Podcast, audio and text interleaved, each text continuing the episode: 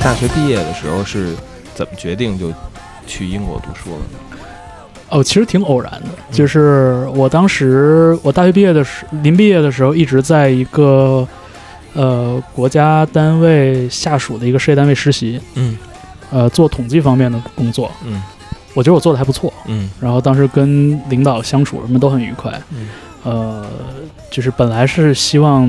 毕业之后直接去工作的，因为跟社会学、跟那个社会统计各方面也有一些专业上的对口。嗯。但是后来就是发现，好像这个应聘过程不会那么顺利，哦，对，就是原因也很多，然后包括就也有更强的竞争对手，然后后来就是一闪念，因为我一直我一直很喜，也许也很喜欢看足球嘛，嗯然后我一直都是利物浦的球迷，嗯然后有一天我突然想，我说这，哎，要是去利物浦怎么样？嗯挺好的。然后我就从我印象特别深，我就从宿舍床上翻下来，我就开始开电脑，我在这搜，我说这看利物浦大学有什么专业什么的嗯。突然发现利物浦大学有一个流行音乐研究所，嗯对，就是什么 The Institute of Popular Music Studies，还是还是 Popular Music Researches。然嗯后我一看，他还真的就招这种就是本科学历以上的这种就是硕士项目，然后我就觉得这这绝对是就是就是天启时 刻，对，就这这完美，这就是我的。呃，上天让我这时候翻下床去查，真是真是，然后然后然后我就跟我妈商量，我说就是也许可以试一下，我说这个我也喜欢，然后又是又是我所关注的东西，嗯而而且就是他要求的那些基本专业的素养什么的，我也都能合格，嗯对，包括他说要求有这个 sociology 方面的这种专业背景什么的，嗯然后我妈就就是上考虑了一下，就是说那可以，就是因为英国的硕士就是时长也没有那么长嘛，嗯然后呃觉得各方面就包括后后续的机会什么的也也都不错，嗯然后就迅速的准备了一个材料，投了一个就是 application。我当时其实只投了两个学校，就是我还投了一个 Newcastle，、哦就是也是相同相近的那个专业设置，但是它就没有利物浦好。嗯两个都顺利拿到，然后我就说那就利物浦吧嗯，Here we go。对，然后就应应届之后就去了。其实那个时候会发现，就是身边的同学里边有很多都是那个有工作经验的，嗯，就是英国的那种大家所谓的水硕那种硕士，不完全是学历教育，它也有很多的那种实际应用方面的这种考量嗯。所以就是作为一个就是本科毕业直接出国那种白板学生，又年轻，嗯其实不是特别的占优势。但我当时同事里边有那种就是当地小有名气的唱作人，哦然后有那种什么来自智利的那种媒体人，嗯然后还有还有一个同事现在应该已经去世了，就他是当时 David Guetta 那个 DJ 的嗯团队中的一个、一个一个人，嗯就大家都是有非常实际的这种工作经验，所以这个也有点像是接续刚刚刚咱们聊到，就是我我一直觉得就是。就是关于音乐的这种浪漫化的这种东西，就是造神的这个事情是要被打破的。嗯我就一直很想找机会去打破它。然后到了在英国上学的那段时间，我发现它是如此具体，甚至是如此痛苦的一个工作。嗯嗯，就在音乐行业工作，跟所有工作一样，大家都是吃一样的苦，然后骂一样的娘。嗯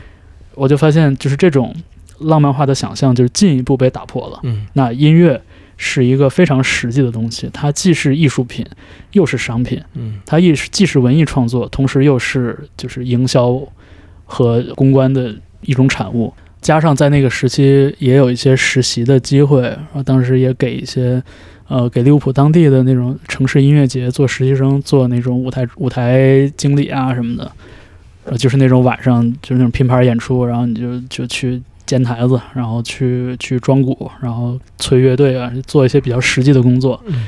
我觉得那这个挺好的，这个见到了音乐行业最真实，甚至是最根儿的那一面。嗯就是一方面大家都是没什么名气的音乐人，但是大家还是很用心的去做自己的事情嗯，甚至有的人是真的是小有才华。然后同时他又是一个如此普通的，就是就是下班之后可以下班之后喝一杯嗯的那样的一个工作，我就觉得那这个又给我开了一个很好的眼界，尤其是那时候我还没有什么工作经验。嗯在英国上学，然后后来在音乐节实习，然后就是也结识了一些蛮有意思的人。读完那个硕士之后，就是我确认我不想再继续读书了，嗯我需要工作，我需要实际的经验。嗯要走入社会，对对对，要走入社会，我要我要把我那个攒出来的东西用起来。嗯所以就是在英国度过了非常爽的一段时间。嗯对然后就是业余时间，然后就会就会去就就淘碟、嗯买 CD、嗯看利物浦比赛。嗯对，然后热门比赛抢不上，就都看什么西汉姆啊、富勒姆 那种嗯，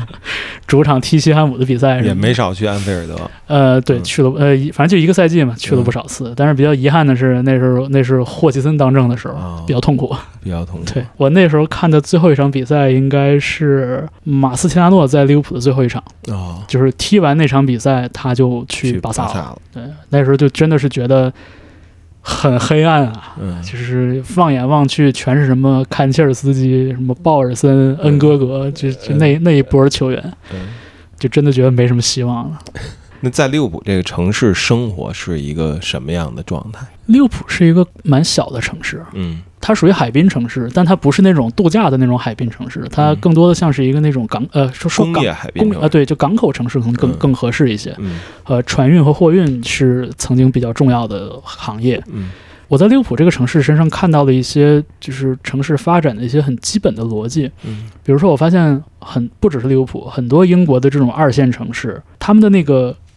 格局都很像，比如他们有一个。被所有人认知的一个叫 city center 的一个东西，嗯市中心。嗯嗯，市中心有什么呢？广场， 一定有一个广场，嗯有一个火车站，嗯，有一个大学，有一个中国城，甚至有一个足球场。呃中国城也是一个必备的配置。中国城也是一个非常常见的一个配置，就它必然在 city center。就是离 city center 不远，嗯就一定是步行距离。嗯呃，当然，可能更多的可能市中心更更是一个商业商业区，可能很多很多会已经改造成那个就是大型的商场啊，什么商圈儿什么的。对，但是我觉得就整个的这个大体框架是不会错的，就是你能感觉到那个城市是特别有机的生长出来的。可能最开始它就是码头那一那一摊儿，嗯嗯，然后慢慢的边上有了火车站，然后有了医院，有了呃就是交通枢纽，嗯然后然后边上有有大学，呃，然后就是逐步辐射开，然后大学和中国城可能是大概同样的一个一个一个一个嗯等距线上，所以就觉得这个城市特别的有机，然后觉得它那个脉络是你看着地图，你走你走一段路，你就能大概感受到那个先后的变化的。嗯对然后包括就是在利物浦的话，可能就是利物浦大学是一是一边儿，它应该是在医学和那个工程方面是很厉害。然后另外一边儿是 LIPA，就是 Liverpool Institution of Performing Arts，就是麦克麦克特尼的母校，嗯哦，保罗麦克特尼的母校，就是培培养演艺人才的。包括就是说当时可能。呃，年轻人二十几岁年轻人所聚集的那个所谓酒吧街或者那一边儿，就是比较活有活力的这种文化场景，都聚集在那一两条路上。然后那路可能有一个什么爱乐礼堂，嗯然后有一个老特别老那种老人酒吧，嗯，就是你进去之后，人会告诉你，就是列侬在这个厕所里边尿偏过，嗯对，就就那种感觉。然后同时也有一些特别年轻的，就是那种那种大家去蹦迪啊，然后去看那种朋友的乐队演出的那种场地，一块儿一块儿的，觉得很分明。嗯所以就觉得这个城市虽然历史也很长，但是它并不难看透。然后当我带着这样的视角重新回到北京的时候，我就会觉得北京真是一个充满谜团的城 市。对不理我不理解事情太我多。甚至是甚至我在上海都没有这种感觉，就是嗯上海它它很大嘛，嗯但是就是说你能感觉到上海还是有很多个分散，就好像说上海有很多个市中心，对嗯对吧？你说徐家汇也是一个一个一个中心点，嗯就你还是能感觉到那个就是商业和生活的那个发展脉络。嗯北京就是你看地图全是问号，这个城市的最中心是一个人没法去的地方，是一个你想去要安检好几回的地方。嗯， 对，嗯对，然后就是甚至你都不是说我愿意安检就可以去的地方。对啊，然后你说你说北京的市中心在哪儿，嗯对吧嗯？北京没有一个这种市民生活意义上的市中心。就好有意思，然后就是这种环路这种东西都也不是特别，大家一直有抱怨说什么北京不宜居什么的，就是我嗯是我是慢慢的才体会到这一点的。而且它的道路密度也不是，对不是给人类设计的，对，也不均匀，对，然后也也 嗯至对少不是不为步行设计的。对，所以就是就在利物浦就会觉得是一个小小的城市，然后这个路网也很密，然后大家真的就是那个人与人之间那个互动也天然的就密集起来了。然后在那儿那个时候就真的。加上就是可能我读这专业也有点关系，我的同学们经常就是背着吉他来上学，下课之后就是哎，我今天晚上在哪儿有演出，大家来，都来啊，都来都来都来，现场摇人儿，课堂摇人儿那种。嗯然后我们老师，我们那时候老师也也也会有兴趣去，就是嗯老师也很关关心这些东西，嗯然后都是以一种特别平等的、非常朴实的一种角度去看待这些事情。然后就是说啊，这个演出是什么样的？那每一场演，比如说每一场演出，不同的这个观众群体，呃，年龄上、人种上有什么样的一个区别？然后大家在这个演出场所里边，大家的站位是怎么样的，对吧？最前面的人什么样，最后边的人什么样，是吧？是不是老壁咚们都在最后就嗯 chill？、嗯对之类的，就是有很多可以观察的东西。嗯呃，那时候也是把利物浦市区这些比较重要的演出场地啊什么的，反正也就也都没少去，看了一些比较比较喜欢的演出啊什么的。基本上就是很综合的一个体验吧。嗯就我确实，我确实觉得，就是因为我大学之前可能没太去过别的地方。我大学毕业之前，可能去唯一一次离开大陆地区，就是零九年就做毕业论文的时候去香港看了个 Oasis。嗯那是我唯一一次离开大陆地区，所以就是去英国，觉得除了文化这种 culture shock 以外，嗯，确实觉得还挺丰富眼界的。我就觉得在那边生活的时间其实并不长，但是回国十多年了，依然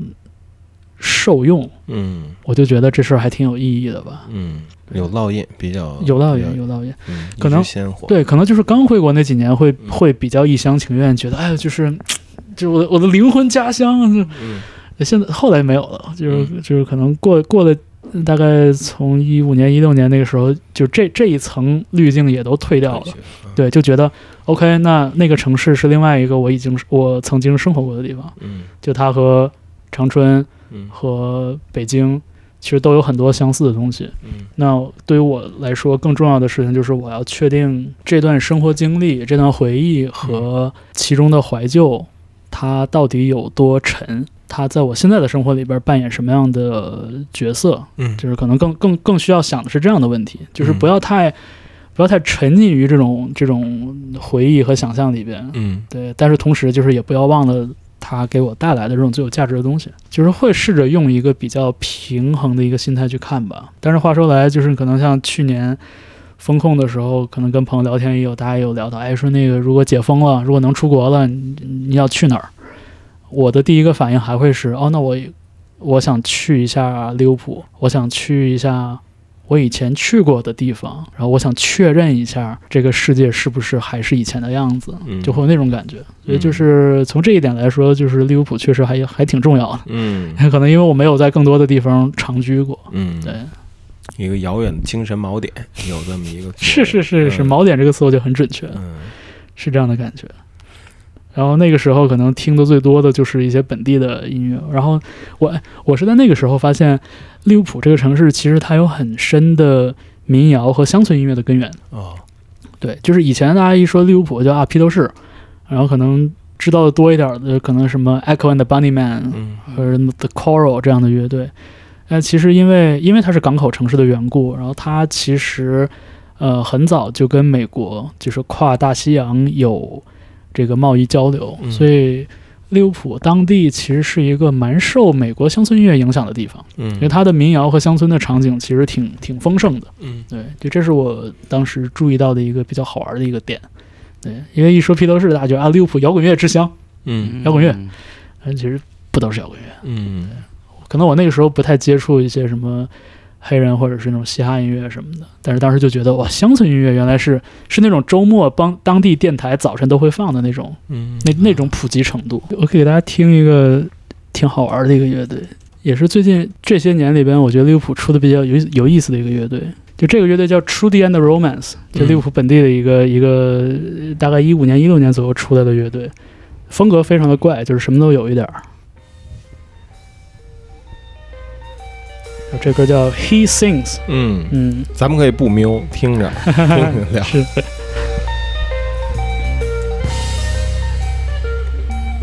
And baby, I need you now. I wanna be your guy. I, I do. Dream ways of to keep my mouth shut. Oh, Maybe I will. 'Cause baby, I'm a choker. Lately, I woke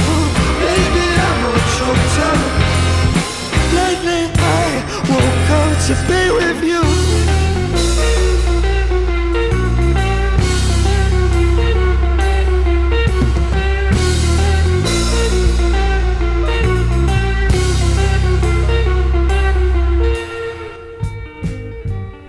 就这个乐队也是，就是什么都有一点儿。你看它节奏有一些那种经典摇摆乐、沙 u 那种感觉，然后吉他可能有一点那种车库摇滚，嗯就是当年那个车库摇滚复兴那个时期，对利物浦的影响也很大。对，所以就是什么都带一点儿，然 后对他第一句的时候，我以为他唱了句中文，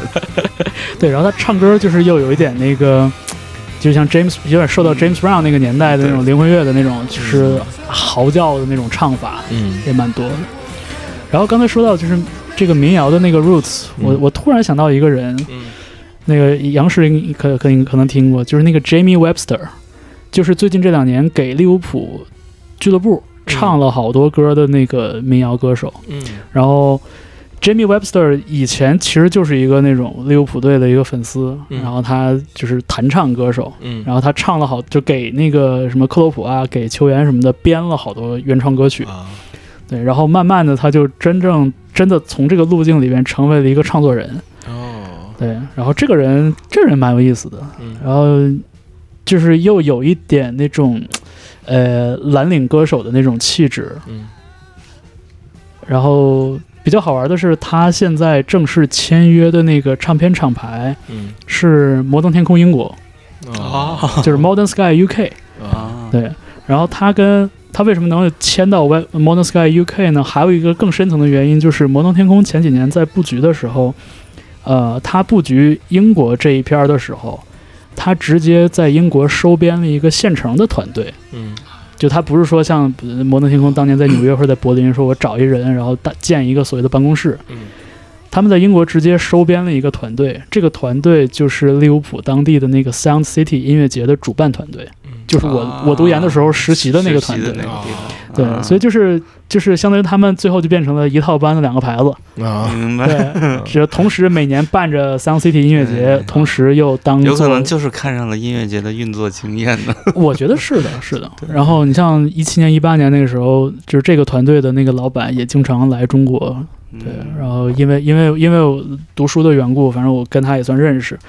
然后前些年也有认真的，就是就是一方面是来找沈立辉要钱，另另一方面也是真的还蛮关注，就是中国跟英国的这种音乐场景交流什么的。对，David 挺有意思的一个老头儿。然后 Jamie Webster 对 Jamie Webster，然后他正好最近发了一首新歌，然后就叫《Voice of the Voiceless》，就很像那个《无能的力量》没错儿，无语的声音，对。然后就是 Jamie Webster 也有点像是走，就是成为一个就是这种呃蓝领阶级代言人的这样的一种一种视角，对，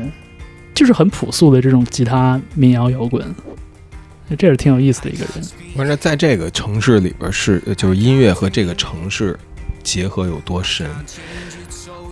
呃，我觉得就是到了那个就是街边儿，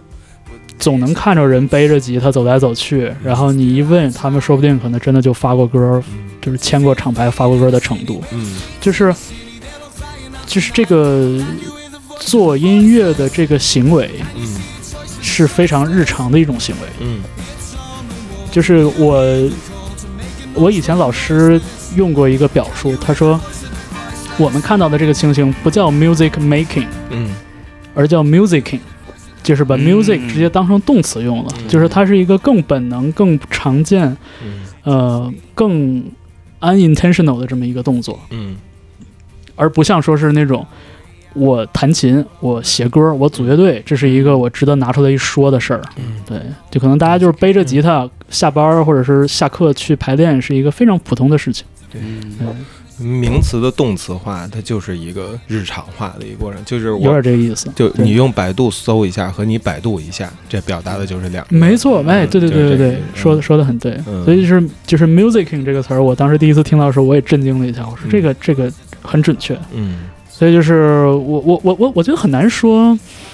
很难说，就是这样的一种普及程度跟这个城市的。比如说，在流行音乐行业上的遗产有多大关系？因为嗯其实严格来说，你现在看英国的这种现代的音乐行业版图，嗯利物浦其实不是一个很重要的地方。嗯就是对于英格兰西北来说，曼彻斯特显然是更重要的地方。嗯，比如说，你大牌音乐人在英格兰做巡演，嗯如果西北只有一站，那肯定是曼彻斯特，嗯，利物浦是拿排不上号的。嗯即使他们只有几十公里的距离，对是吧？对嗯，那几十公里就更没有更没有更必要不用安说排了对，嗯你就是你们要看，你们去曼彻斯特看吧。嗯，对，所以就是再加上最近这几年，其实利物浦没有特别好的乐队大爆的这，种明星。嗯对，你看前几年你往前数，还有独立乐界有什么 The Coral 这样的乐队，嗯然后再往前，你记得以前有一个少女组合叫 Atomic 呃呃 Atomic Kitten 嗯原子猫少女原子猫，嗯对他们是利物浦的，哦，对，就没嗯是对对对，就就确实有点意外，确实有点确实意外就是这种呃，在流行音乐界能打的这种名字，现在利物浦当地没有特别厉害的，嗯对，所以就是我我觉得也是一个就是非常动态的一个过程吧，嗯对，所以我就是刚才说，我们说到这个情形，更多的是一个就是在日常层面上的这样的一种音乐实践，嗯对，我就觉得这一点上来说。就我说，就尽管我没有生活在很多城市的经历，但是我觉得这一点确实是远超出我所知道的任何国内城市的，确实不太一样了。当时从英国回来之后，然后是不是就对？因为你刚才说了，我要进入社会， 我要工作，对教练，我要工作， 确实，老板，我要 工老作。板我要工作。这时候怎么是直接进了央视吗？没有，我开我开始是确实抱着雄心，就是我说我要、我要进音乐行业，嗯然后当时也聊过一两个这种音乐行业的小公司。对，我我现在说应该没什么事儿。我当时跟那个，我当时跟开工什么的都有聊过，嗯嗯，但是就是就是他们毕竟还是一个就是有点像是边干边看的那样的一种招工哲学，所嗯以说说我们不给你正式的这个对职位，嗯我们也不给你开薪水，嗯，然后就是你就跟我们干着， 你然后先每用哎对先用用着你先用着，对，然后我每天对我老板，我每天我给你买一杯三十块钱的 咖啡，对，然后我就觉得。就是不知道，就是感觉就是内心的不安全感为就娓娓作祟嗯那种感觉，我就说这行不行到底，我就有点犹豫。然后后来就是因为大学同学，因为就传媒大学嘛，呃，好多同学毕业之后应届去了央视，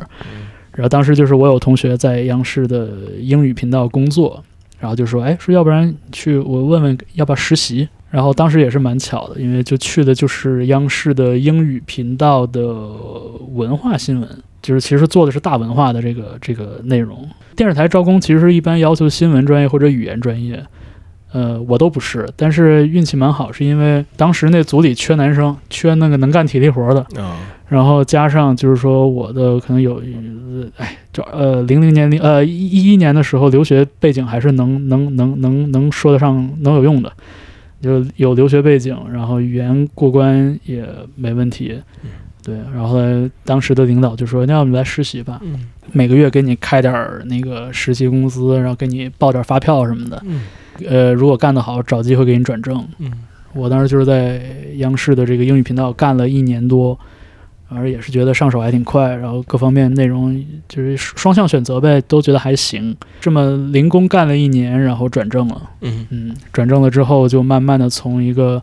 翻译写稿，然后变成了呃那种出采访、跑条线，然后到最后就是也做一些专题节目的编导，嗯然后后来也会做一些这种所谓文化名人的这种专题、专访这种节目啊什么的，嗯然后直到最后做到出镜记者，嗯就差不多到头了，就是，嗯嗯，反正就是五年的时间吧，整整五年，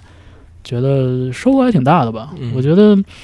就从这一点来说，我一直觉得所谓的传统媒体或者说是这种传统的这种行业，它的 legacy 里边很重要的一部分就是这种言传身教，所谓的传帮带这种这种这种逻辑。会遇到那种很好的前辈，真的手把手教你说嗯这个稿子你要怎么写，这个格式是怎么样的，然后为什么我们要这么写，配音、编片子、画面的逻辑是怎样？因为我就这方面一点经验都没有。呃，新闻片儿什么呃推拉摇移镜头是怎么回事儿，然后一直到什么对编机怎么怎么使，都教得很细。然后包括像出镜记者这种考核啊什么，老师也会前辈也会讲，就是你这个东西你如何，比如说你如何在镜头前把你跟后边的你讲的东西勾连起来，镜头怎么设计，就是做一个正经的电视新闻报道的这些方方面面，其实都是有人带的。我就觉得，就是这种东西是其实是非常非常受用的，尤其对于对于个人成长来说，我我对可能近些年里边很多，比如所谓的自媒体，或者尤其是像音乐自媒体，大家的一些对这个工作方法上的讨论啊，包括对这个所谓的这种传统媒体的这种嗤之以鼻，我其实是很不赞同的。嗯就我很不赞同这些年轻一点的朋友对这些东西，对这些所谓打着引号传统的这种这种鄙夷。嗯就是我觉得这其中的意义还是很大的，对，所以我觉得就是电视台之电视台那段时间就是打了一个很好的底儿，嗯对。但是那个时期我真的就没太听音乐，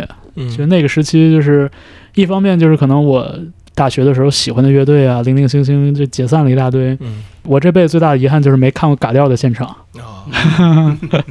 对他们发专辑的时候正好我在国外，嗯我回来的时候他们已经散散了，散了。散太快，我我那个时期可能唯一还会去看的就是，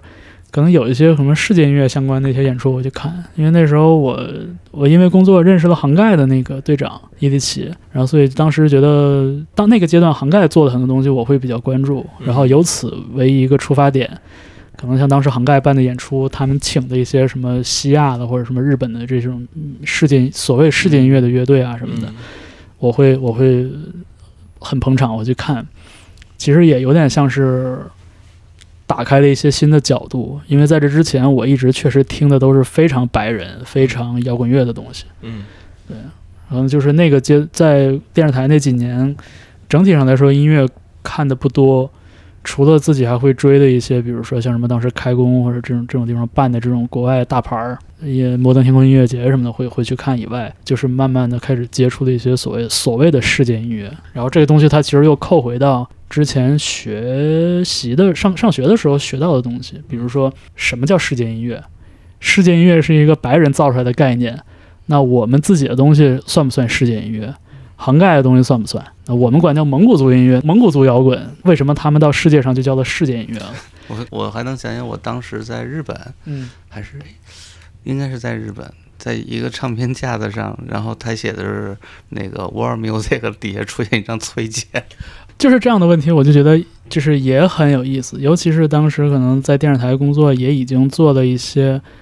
所谓的这种中外文化交流的这些这些报道，嗯你就开始想的就是说什么是中，什么是外，对吧？嗯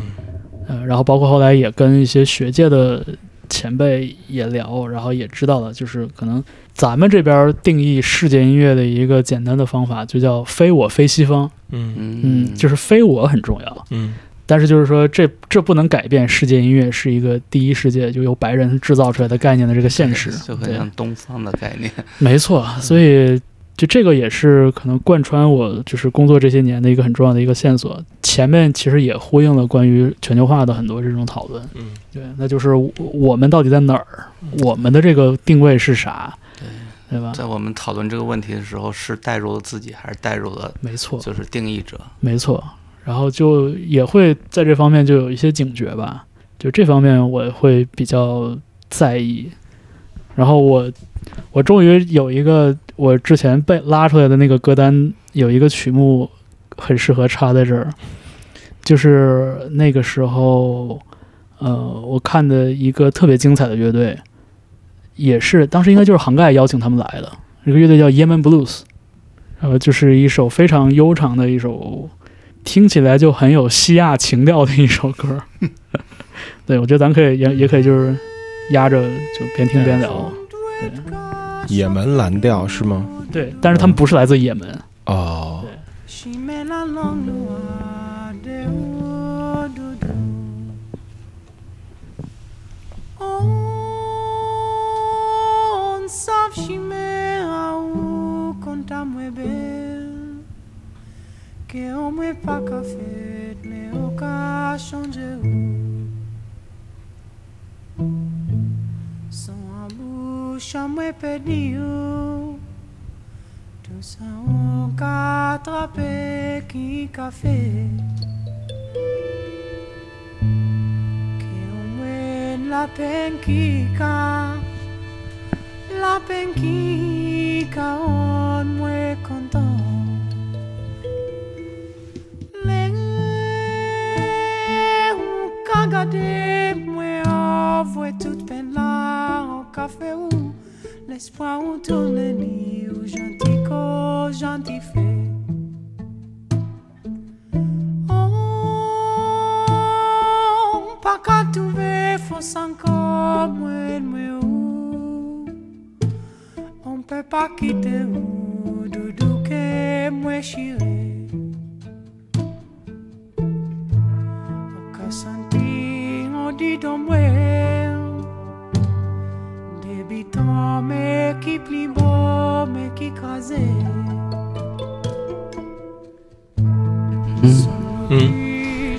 而这个乐队嗯叫 Yemen Blues，但是他们是来自以色列的。 Seulement John ou Yvette Rappé, vérité à donne son nous café. Ah, ah, ah,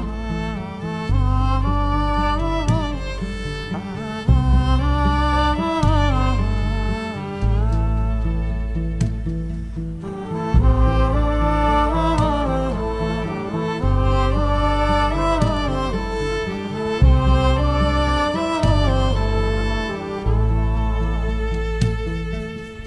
ah,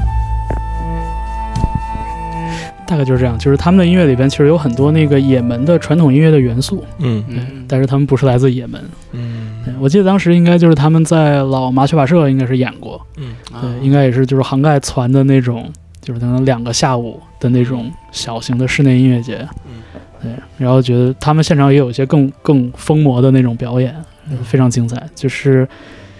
感觉也是那种，就是把原生所谓原生态的东西和就是当代流行音乐的这种东西结合的比较好的那一种。嗯嗯，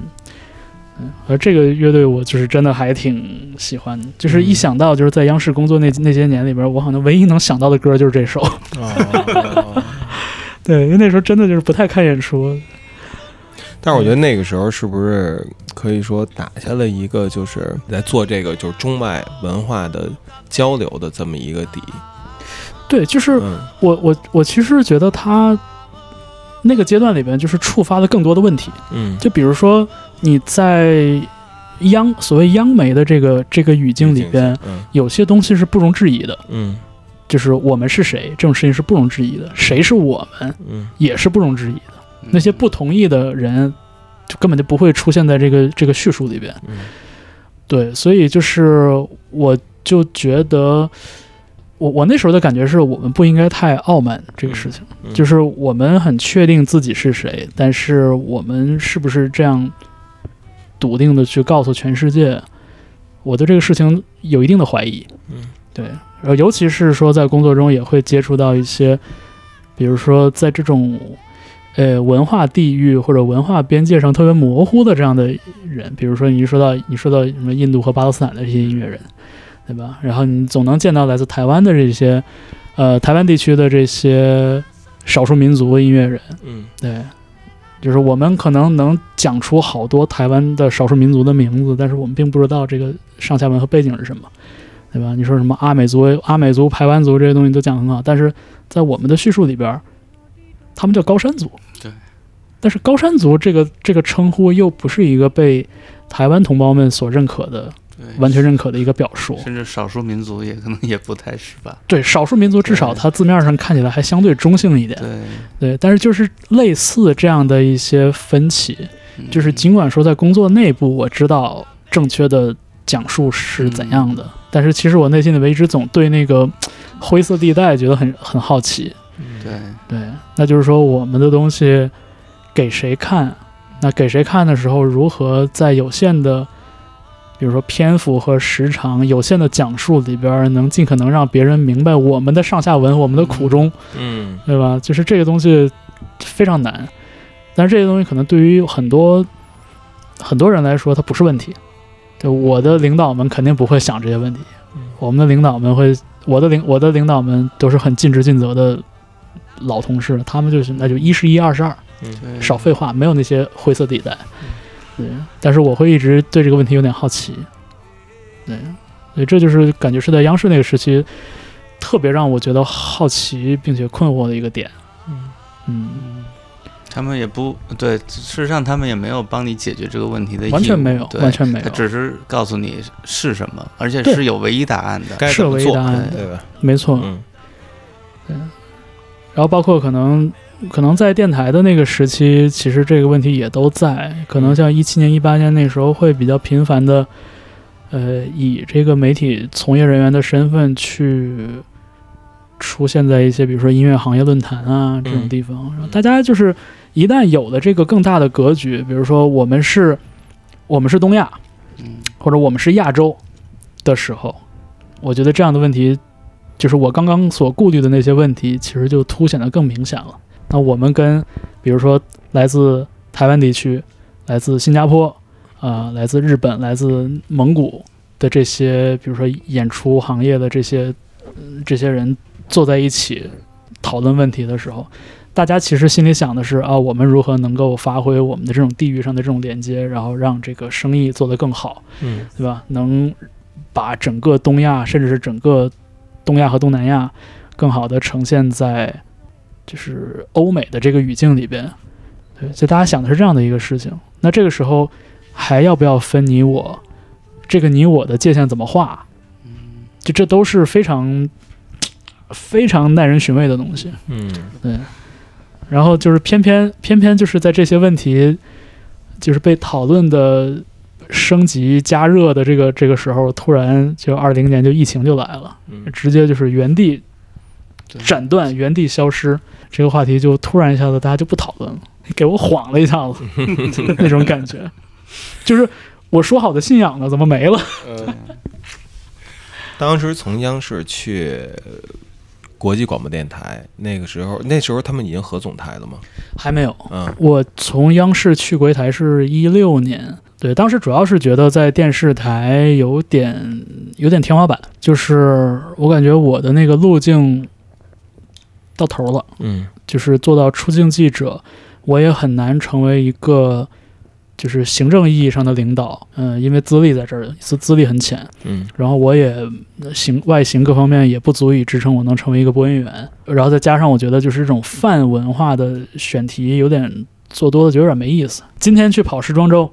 明天去做非物质文化遗产，后天去跑戏剧和电影，再后天可以去拍一个音乐的专题片儿，拍一个古典乐，然后再后天踩个什么 Adam Lambert，就是这种摊大饼式的这种规划，我觉得就就是也不好玩儿。嗯，很难想象自己三十五岁的时候还在这儿每天上班剪片子，所以我就说，那找个机会看能不能就是变通一下。然后后来当时正好是国艺台的朋友就说，我们这边也会有一些节目上的变动，然后会有一些新人进来，你可以试一下。但是整体上来说，呃，央视和国艺台还是就是近亲呃相相相近邻单位，嗯所以就大家表彼此亲表亲，对对对，嗯大家彼此之间没有那么陌生，嗯所以就是整个的面试的过程，呃，其实当时主要就是飞鱼秀的小飞招我去的，对他主导了整个的面试，从笔试到面试所有的这个过程，所以就是也算很聊得来，就觉得大家能能感觉到是。呃，思路类似的这样的模式吧，对，所以就还蛮顺利的。面试完了之后，直接就去了国艺台，而且我本来以为按照央视的这种节奏，在国艺台想从幕后做到幕前，应该是一个很漫长的事漫长情过。程对，嗯结果没想到就是我入职之后，大概没两个月，嗯就说你就是主持去吧。 对，也就是说，呃，面试的时候其实也就是预备让你们呢要接这个非预秀的空档，是吗？呃，当时是。对，现在说这应该没问题，没事儿了。嗯就是，就是连你们那节目都 对对对，我们都 没了。对， 确更实何况讲讲飞鱼秀 了，嗯对，就是因为因为我也是上大学的时候就听飞鱼秀嘛，嗯忠实忠实听众，可能后来工作有一段时间就听的很少。嗯然后其实就是，呃，飞鱼秀大概有了，就是萌生去意也有那么一段时间了。嗯然后他们的目标就是说，呃，平稳交接，对平稳交接。然后台里就是台里对他对他们的期待也是这个，就是说你们是过去十年里边儿这个频率的王牌，嗯毫无疑问的招牌。然后不管是商业上还是还是口碑上，嗯那就是你们走这个坑是巨大的。对，别的不说，呃你给我们想一个后续的方案，嗯，嗯至少就是说这人头你给我顶齐。嗯就所是以交给小飞和玉州的一个。对，有点像哎是，。我想是不是因为咱们那个现在已经二三年了，也挺多年过去嗯了，也有很多新的嗯听友。我们稍微交代一下背景：对飞鱼秀是中国国际广播电台应该长达十一年的那么一个十一年、十二年呃是差不吧多，一嗯个早间的一个 talk 双人 show，对谈双节人目对小飞和于周两个对人非常高的声誉。刚才冯舟老师也说了，不管是商业上还是口碑上，都是王牌节目。对，嗯就是从零四年到一六年这个时间里边，嗯就是其实他们不是说在形式上有多大的创新，其实这嗯种男女搭配聊天放音乐的节目嗯，对于广播来说很很多年都有对。但是他们确实给这个形式做出了一些高度，一方面就是音乐品味不用说，嗯呃，然后两个人的这种主持风格。嗯啊，这种非常聪明的，嗯呃，然后这种搭配，然后这个人气各方面，就确实是很多的积累。而且话说回来，就是《飞鱼秀》跟《康熙来了》是前后脚停播的，哦嗯当时很多人都把这两个事儿放在一起，就是说觉得这么多年的这种就是下饭和陪伴，就是就都没了。嗯是，对，然后也也有点像是一个时代终结一样。嗯、他们一开始就是要决定要离开台台里，他还们是更说只是要停掉这个节目？就是很多很多特别细节的事情，我不是百分之百确定，啊但是当时就是说停掉节目肯定是首要的一个事情，因为啊其实节目做了十二年，很嗯疲惫。对，对我当时当时听也是听同事之间互相聊天，就说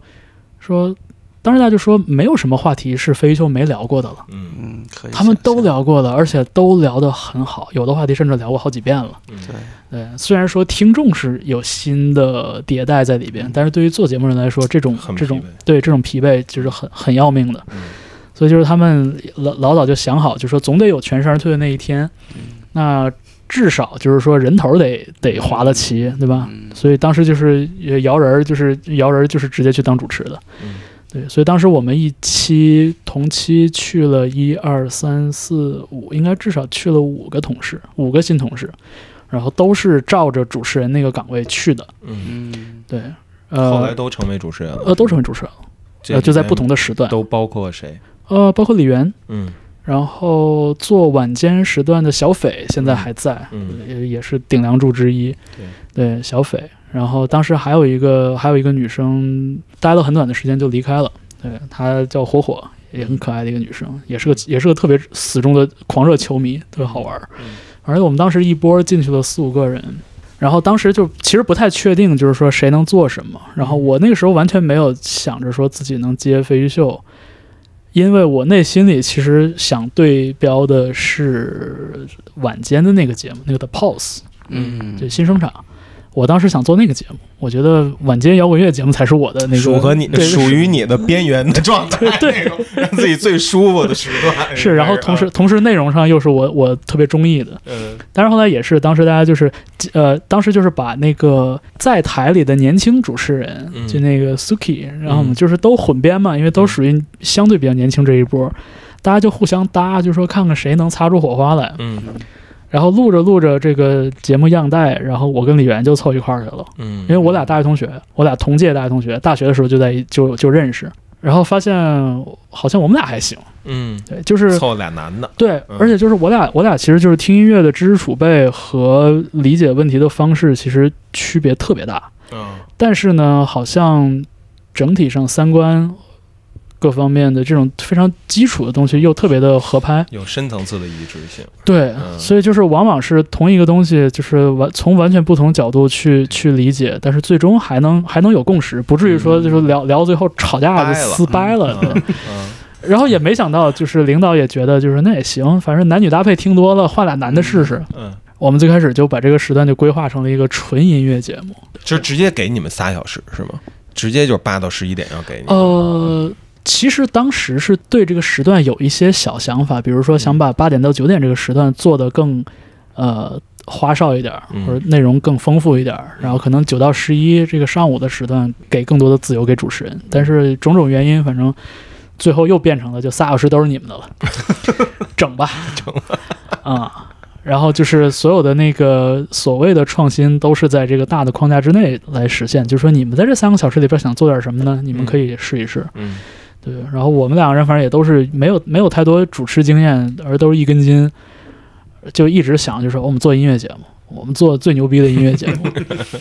然后后来就是很长一段时间里边，就是收到的反馈都是，就是操太难听了这节目，俩俩人不尬聊，嗯就是歌还行，人太差了。很多很长一段时间都是这样的回复，但是我们也挺高兴的，觉得就是说，哎，那大家觉得音乐行，那就行。嗯大概录播了两三个月的时间吧，我记得应该是一六年的五月份，然后当时就开始上直播了。嗯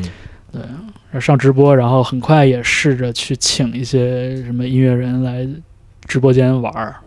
聊天儿、放音乐什么的。我们请的第一组音乐人就是杭盖，嗯就是拉熟人来试手，然后就慢慢的，反正探索出了一些节目样式吧。就是我觉得那个阶段其实跟跟我在电视台的时候不太一样，因为电视台那个时期，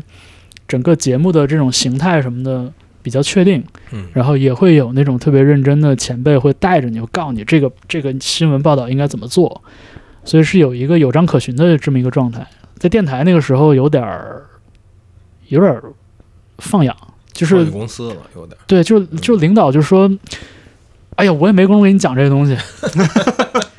你就填就成了”。对，就是 你们就弄吧反正我们明 我们很明确，就是我们做不了飞鱼秀那样的节目，嗯，但是我们要做什么样的节目，怎么做，啊包括比如说这种制作方面、包装方面怎么做，完全没有眉目。然后当时，而且就是我们入职之后没多久，小飞就正式离开了。小飞正式离开之后，我们就就是完了，就是真的就靠自己了。然后就是很有限的这种能向前辈去寻找经验的这种机会。然后当时实际接手的那个领导也是，其实也是远离节目一线一段时间了，所以他也他以前也不是做音乐节目的，他以前做英语教学节目的，所以他就是那种啊，你们就就随便做，别然后犯对，然后大我错误就对，行。然后我们真的做了，比如说我们真的做了一个半个小时的音乐人访谈，嗯领导不高兴说：“哎，你们怎么你们怎么给这歌手做这么大广告？”嗯啊，然后我说：“我们做的是深度专访，我们没有打广告。”那你给了人半个小时时间，那这就是广告，嗯就是还会有这种分歧。嗯反正也是就是磨合了一段时间，可能到了一七年、一八年的时候，会达到一个比较舒适的状态。嗯，对，就是节目之上，我们大概知道了什么样的音乐更适合这样的一个渠道给到大家，然后我们觉得好的，我们觉得喜欢的，我们觉得有价值关注的这种，比如说独立音乐人什么的。会力所能及给做一些各种形式的采访啊什么的，然后同时也会可能一年办个两次线下活动，嗯对，而且那个时候，呃，轻松调频在全国落地的城市还比较多，嗯嗯，然后甚至还有机会说可能去广州或者去重庆做听友见面会啊什么的，就这这就还算是挺开心的。嗯嗯，然后也会有一些那种类似于什么车展啊或者什么什么马拉松这种这种社会市民活动的这种这种联动。嗯嗯对我我同事当时有去过什么广州车展、什么厦门马拉松，然后也是哦好多听友见面什么，就挺开心的。那我都没去，嗯对，但是觉得挺有意思的。对，呃，就是有那么一一两年多的时间，我觉得真的是又蜜月又黄金，在我的回忆里边儿，爽的 爽得很，爽得很。就就是是有没有实现了那种小时候在听收音机的时候的那种想象？呃嗯，确实自己有那么，就是自己得到了应有的膨胀，你知道吗？那种感觉，就是因为因为因为因为我其实知道，就是说，就一方面我知道我我知道自己几斤几两，我不是特别有主角光环的人。但是另外一方面，我又知道，就是说你在这个职业路径里边发展，就是你做幕后，永远就是那个那个那个程度。嗯你三十五岁是一编导，你四十五岁还是一编导，你就这样了。那往台前走，或者是成为一个行政行政意义上的领导，嗯就是是是必然的方向。那有这个机会做目前工作，我就觉得很已经超级幸运了。嗯然后又有像又有像小飞这样的前辈在，又在实际工作里边获得了自己一定的自由度，对吧？领导一度非常相信我们， 对，领导一度非 一度相信了我们的这个推广青年文化的鬼话。 我们说这可以，这绝对没问题。领导说：“嗯那你们做吧。嗯大领导，嗯对，也很好。嗯，然后加上就是说，经历了最开始的那个不适之后，确实也收到了一些好的反馈。嗯就是我们我们本来以为自己会这个节目，我操，我们节目这么好，一定会吸引到全国最品味不凡的这一群听友。嗯但是实际上是更多的听友表示，就是说啊，我们是从你的节目里边，你们的节目里边，就是拓展了眼界。嗯，对，可能很多听友，比如月下刚开播的时候，可能很多听友说，哎，我第一回听新裤子就在你们节目里听到的，你们节目第一回介绍的五条人。啊，我我听刺猬是从你们这儿知道的，我我比这我比月下早一年就知道刺猬了，就是这样的时刻，反而是后来更让我跟李源觉得很开心的一些一些地方。我觉得这真是一个大平台会给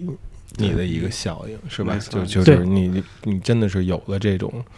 嗯、就这种传播力吧，这传播力是别的对东西、别的平台很难比上的。对，嗯而且就是确实确实这个是属于传统媒体剩下的这留留下的这些东西嘛。嗯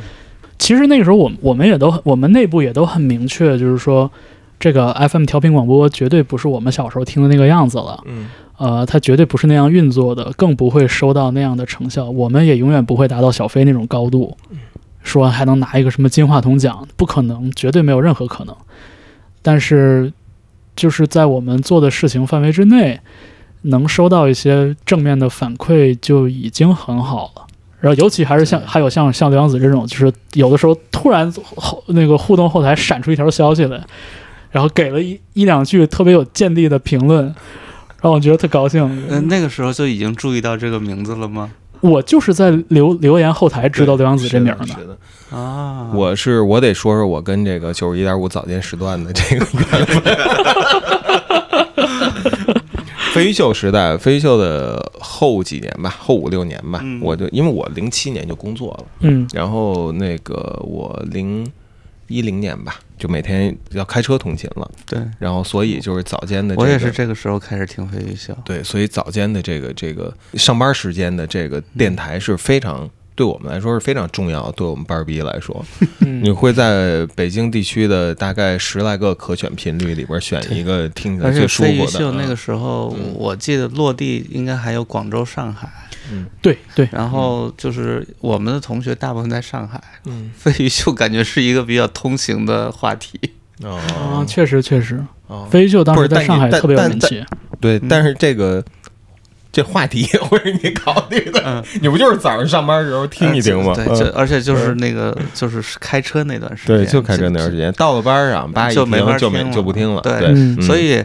刚才那个方程老师说他们采访那些独立音乐人，我每次就是听了一预告，嗯然后呢正正片部分听不着，嗯对，因为因为正片一般都是十点到十一点那个时段，对那个时候嗯是完全没法听广播的时段。对 嗯是呃另外一个就是音乐人早上起不来，啊，来不了来不了现场，然后八宝山还远，对。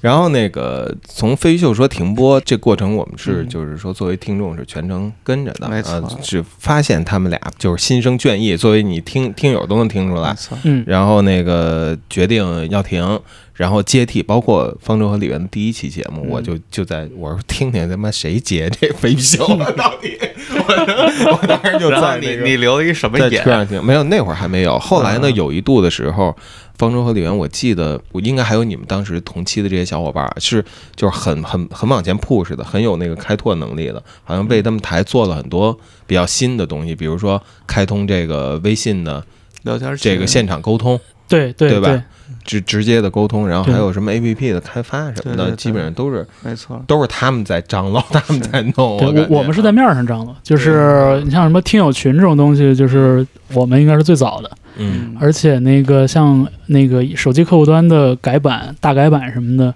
就其实是我们当时的那个频道总监在主导，但是我们确实是给了巨多的反馈意见，就我们说，嗯我就现在想挺天真的，我们要这个功能，我们要那种波轮的效果，嗯然后我们当时那个领导真的就吭哧吭哧去跟公司谈，嗯然后就是就做出了后来的这个 app。能对标 BBC 的那个一个 app，我们就是我们其实你们就那是个照着 BBC 没设错计的。没错，因为我们当时都用那个 BBC 那 BBC 个那 iPlayer，样对，然后那个一几年的时候，就是一六年十一月，咱们西海成立了，嗯然后他们那个节目其实也是一六年开播的嘛，然后咱们就当时就已经在一个垂类上了， 相当于然后我经常会，我我们经常我经常会早上听到你们放什么，哎，我记一下，我操。妈的，想听这个，下期我们也放这个那种。 还有啊，就是突然在那个他们节目听，哎，操，这不是我们上期放的这个这个我记得，这个这我有印 象。然后咱们还就是你还说嗯他们是不是也听咱们？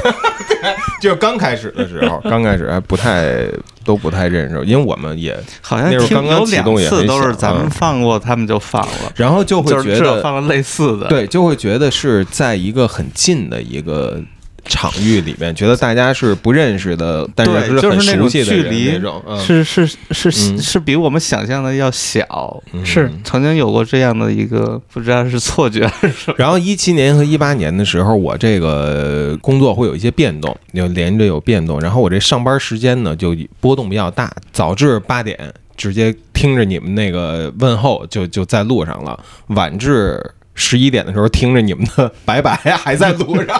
就是这时候经常有，嗯然后也经常会有空余时间，我就嗯然后但是微信已经非常比较发达了，他们又成立了那种可以后台留的，嗯啊公公众号后台留他们言公，众号后台留言，不是群。我没事儿啊，我堵车呀，我早啊上，然后我听了这，我操，怎么放一这个，然后牛逼，然后哇，给他们给他们发一段，就或者是当时嗯有确实是想到，确实想说，就是别的节目吧，嗯，你不会特别有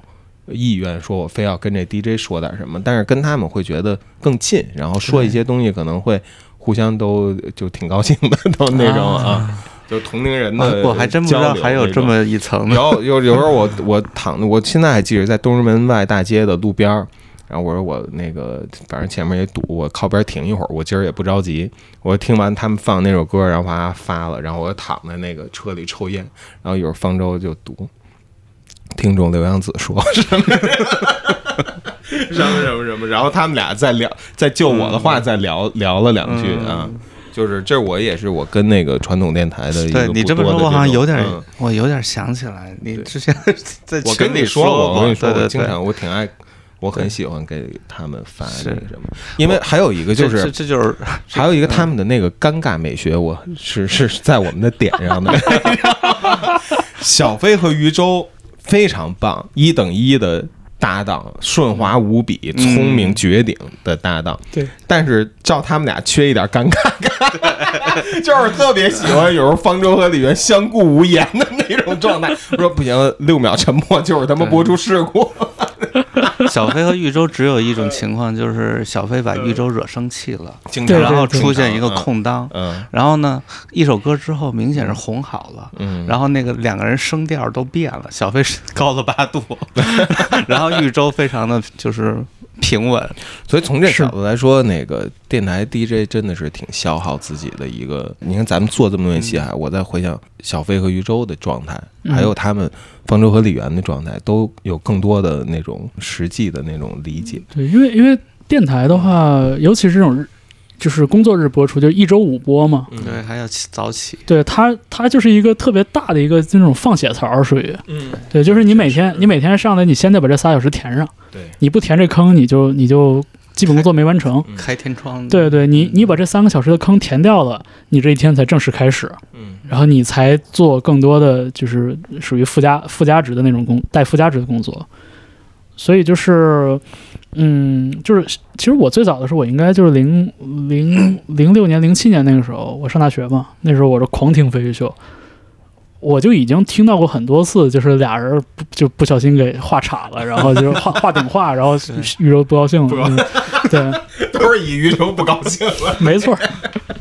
因为就是就是属于那个小飞是那种特别特别会捅会捅会欠捅人，哎， 这就真是起来对，就是起对来对，对，所以就是从那个时候，我对这两我对这两个人就有很多的印象，就是包括可能我大一大二的时候，当时飞鱼秀搞线下活动，嗯那时候他们好像不叫飞鱼秀呢，那个那个时候他们那个时段就叫 Easy Morning， 嗯，啊，然后他们是跟代表代表九幺五出来做线下活动，什么那种听友见面会的西单什么的，我就特别热热情，我也去看，然后我还会找他们尬聊，让他们觉得我很无聊。嗯对，就是就是我我那个时候对这个角色其实也有很多的误解，然后包括后来就是可能小飞玉州他们到了一个其实其实是磨合的非常非常默契的那个那个阶段了，我就觉得可能就在我看来，可能他是他是靠靠献祭真我。已经磨练出了自己的另外一重表哦演人格哎没错，那种感觉对，然后这个事情是我我没跟李源明确聊过，但是我知道这事儿我肯定做不来。我知道李源也也也不是这样的人，困难，也不是这样的人，所以我俩当时就商量，就说咱就是实打实，就是该啥样啥样。 对，今天心情好就多多聊点儿，今天真的心情很糟糕，状态很差，咱就少说。聊省说， 对，咱少少放点，多说就是少对少少说点，多多放放点，对，来一首 November Rain，得。对，我们的内部暗语是 November Rain，嗯就是一说什么，哎，错来一首长的。 对，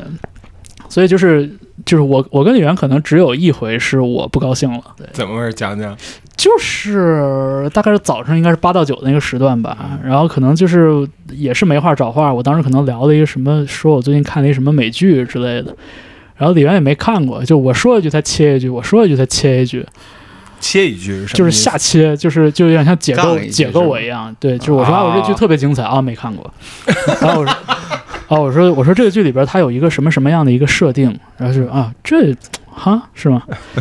反正就是就是有就是没劲就是没就是就是属好于像也也也，他是不是也是神游状态？也没也也没很随没意过脑，子对也很左耳随朵意进右耳，对，其实都是都是蛮随意都的是起床气，对，反正因为就聊天儿就是无非就两种嘛，就是嗯上往堆上聊上堆或者嗯下切，对，对你上堆就是给你给你这话题就是添砖添加瓦，哎添砖加瓦，嗯下切就是你我搭一个你拆一个，嗯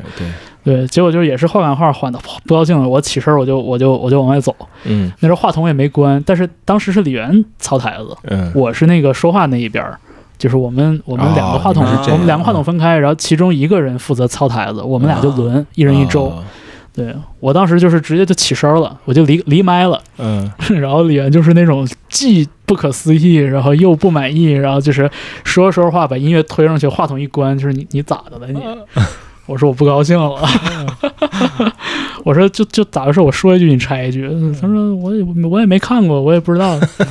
对，反正就是一首歌我就回来了。呃，这应该应该只有那么一回是是我俩就是就是我的问题了，就我我有点我有点就是也是起床气顶那儿了。对，然后其他的更多的是可能就是什么。什么？因为李源开车上班嘛，嗯偶尔会遇到交通管制啊什么的，就那种，嗯哎，我不行，我要迟到了，先来一 November Rain，我说好嘞，八点开始，先来六分钟的歌，嗯然后等他来什么的嗯。但是但是李源特别厉害，他就是从工作来说，就是他职业操守是完美，嗯就是是我历年所有同事里边，我觉得最完美的。他没有主动迟到过，嗯他只有交通管制，他没有迟到过。嗯，对我还迟到过，睡过头了。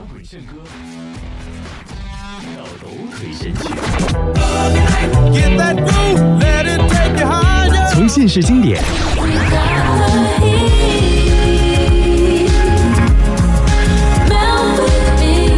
到沧海遗珠， To be free, free like the wind blows.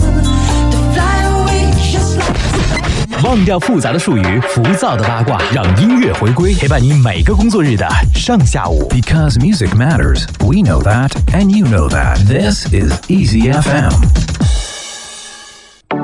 北京时间八点零六分，欢迎收听正在直播中的中国国际广播电台轻松调频 Music Matters 早间版，我是李源。我是方舟，我们八点零六分跟大家如约见面。嗯对，第一首歌呢，Real Love》，大家都是真爱嗯哈，来自 L A Riots 和 Great Good Fine OK 的合作。 But I always take my chances. Cause your feeling gets me high. My intuition was so right.